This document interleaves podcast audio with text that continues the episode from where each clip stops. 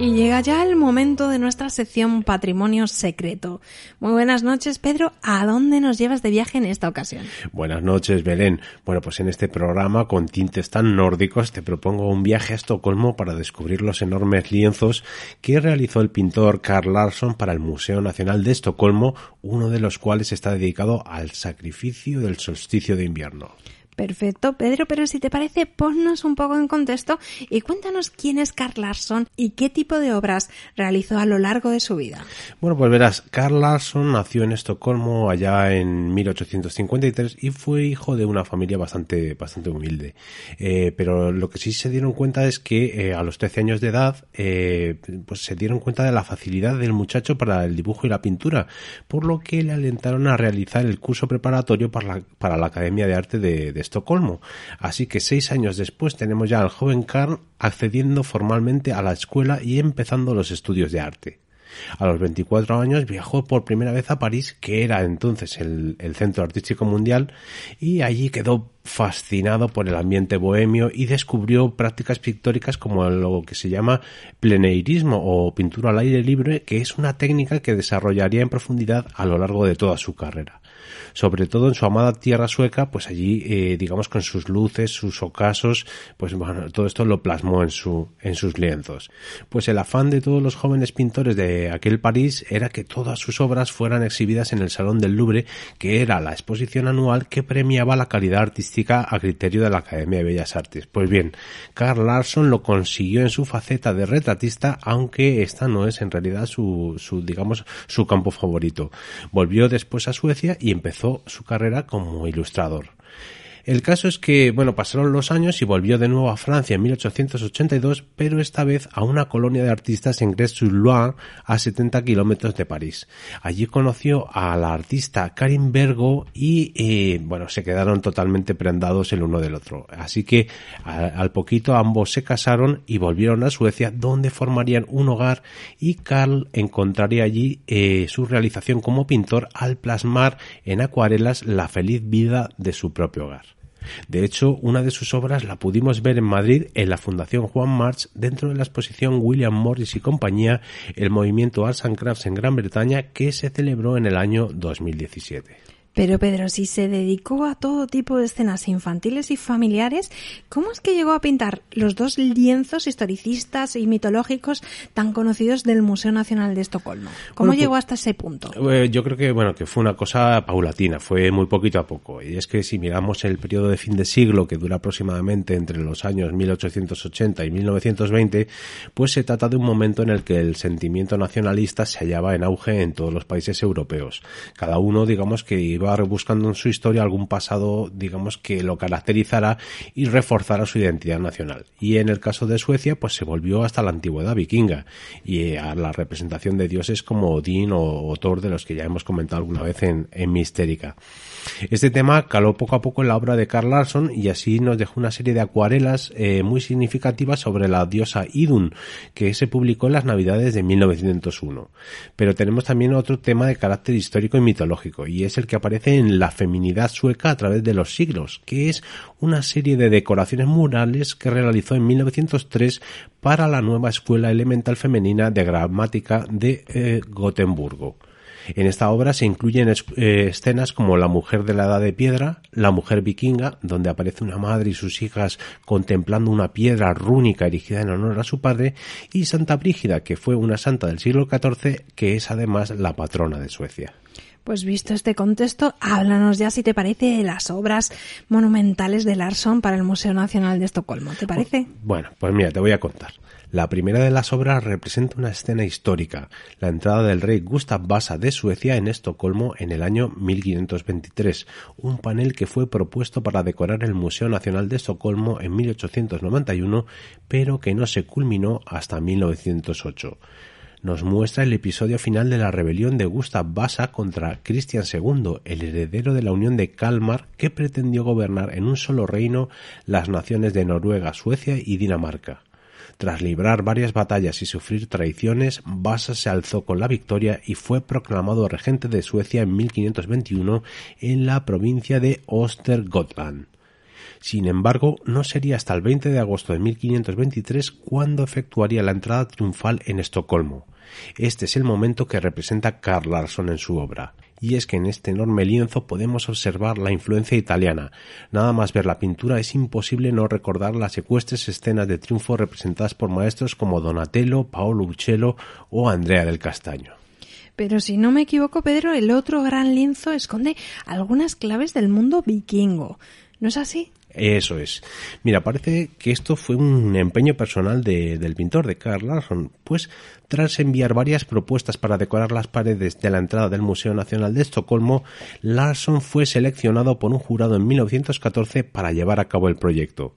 La tela representa el sacrificio del solsticio de invierno cuyas dimensiones son nada más y nada menos que 13,6 metros de ancho y 6,4 metros de alto. O sea, una barbaridad. Una barbaridad. Y además lo ves en la escalinata del, del museo según entras. Arriba de las escaleras está coronando el, el, este enorme lienzo. Así además, con la escena, pues supongo que es bastante impresionante. Es bastante impresionante. Pero bueno, vamos, si te parece, a ver eh, de dónde pudo extraer Carl Larsson la inspiración para este lienzo. Las fuentes en las que el pintor se inspiró fueron las obras de Adán de Bremen y Snorri Sturluson, dos escritores cristianos medievales. Sus crónicas reflejan los ritos paganos desde una óptica crítica e interesada, por lo que hay que leerlas con cierta cautela. Además, ninguno menciona explícitamente la escena que Larsson plasmó en este lienzo tan grande. Adán de Bremen, en un texto escrito en torno al año 1000, describió una gran celebración que tenía lugar cada nueve años en el equinoccio de primavera. El acontecimiento transcurría en un templo donde se adoraban estatuas de los dioses principales del panteón nórdico, esto es Thor, Odín y Frey. Esta festividad tenía su culmen en el sacrificio de nueve hombres, los acuchillaban y su sangre era ofrecida a los dioses. Luego los colgaban de un árbol junto al templo. En cuanto a Snorri Sturluson, en la Edda en prosa describe crueles sacrificios humanos ejecutados por los suecos supuestamente en la ciudad de Uppsala. Bueno, si atendemos a los hallazgos arqueológicos realizados hasta la fecha, podemos confirmar que efectivamente los paganos del norte ofrecían sacrificios humanos a los dioses. No obstante, estos se llevaban a cabo por ahogamiento, pues las víctimas eran lanzadas al pantano y obligadas a hundirse. A veces incluso les lanzaban grandes piedras para que no pudieran salir a flote. Sin embargo, no tenemos evidencia física de los sacrificios mencionados tanto por Sturluson como de Bremen. Quizá el texto que mejor explique el lienzo de Larsson sea la historia de Domald, el mencionado Snorri Sturluson, y es que este relato habla de un rey que gobernó Suecia en tiempos muy antiguos, probablemente se trata de un mito porque no hay registros históricos que nos hablen, eh, digamos, con pruebas de él. Según la narración, bajo su reinado empezaron a vivirse hambrunas debido a las malas cosechas.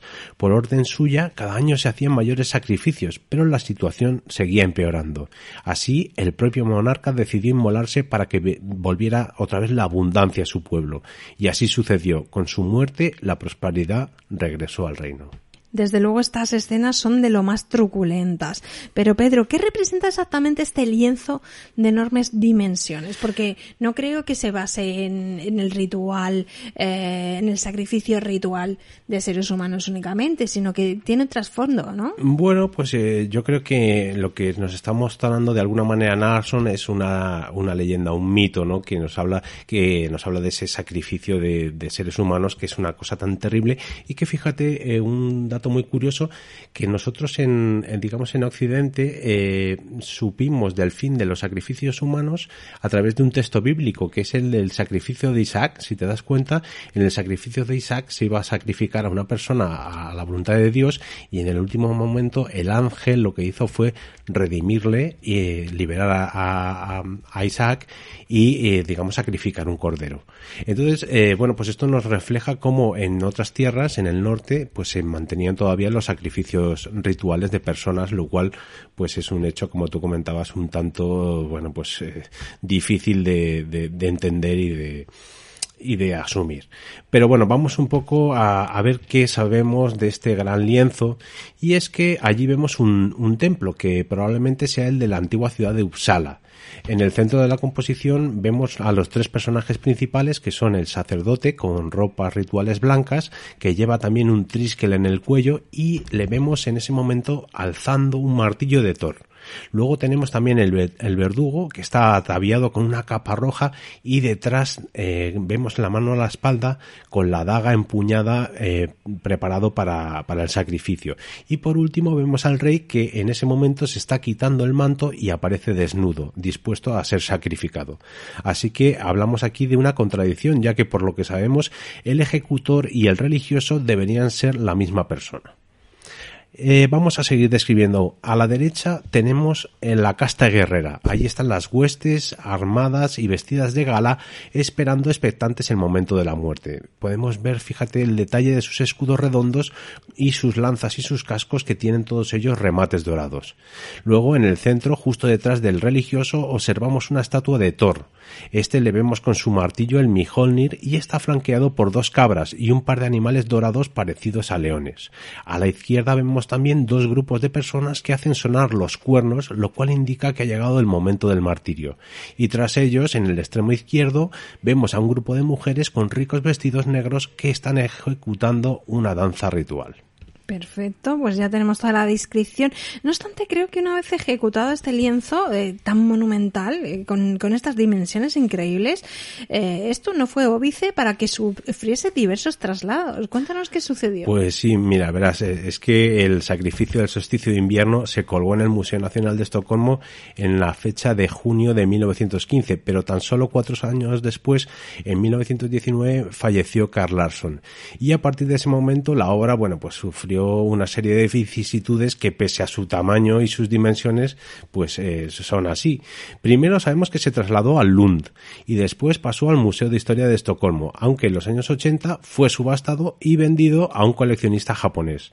Ya sabemos que vuelve a Suecia en 1997 cedida por el nuevo dueño para una exposición sobre el autor y no será hasta el año 1997 cuando, eh, teniendo allí la obra, el Museo Nacional eh, de Estocolmo vuelva a adquirirla y desde entonces eh, está colocada allí en la pared frontal de su escalinata, como decía antes, dando la bienvenida a todos los visitantes. Pues nada, como nuestro Guernica, ¿sí? Que, tuvo sus idas y venidas. Es un poco así también, efectivamente. Pues muchísimas gracias, Pedro, por hablarnos de la obra de Carl Larsson, sobre todo pues de los gigantescos lienzos del Museo de Estocolmo, que desde luego merece mucho la pena contemplar, así que invitamos a los oyentes que viajen a esta ciudad, pues que no se pierdan esta visita o eh, los que no puedan viajar por esta situación que estamos viviendo en estos momentos, pues al menos busquen el cuadro y lo observen detenidamente. No obstante, creo que dedicaste un artículo eh, en la revista mistérica Art Secreta que dedicamos a los vikingos, ¿verdad? Sí, fue el número 11. Aquí podéis encontrar en detalle esta historia y bueno, y aparte de esa, pues habla hablábamos de, un montón de, artículos relacionados con el mundo de los vikingos, así que si os interesa esta, esta temática, Mistérica Secreta número 11 está dedicado íntegramente a ello. Perfecto. Eh, no obstante, antes de despedirte, también comentar a todos nuestros amigos que quieran seguirte, eh, pues que vayan a tu página web pedroortega.info, donde encontrarán información sobre este y otros muchos temas que seguro les resultarán muy interesantes. Muchas gracias, Pedro, y muy buenas noches. Muy buenas noches.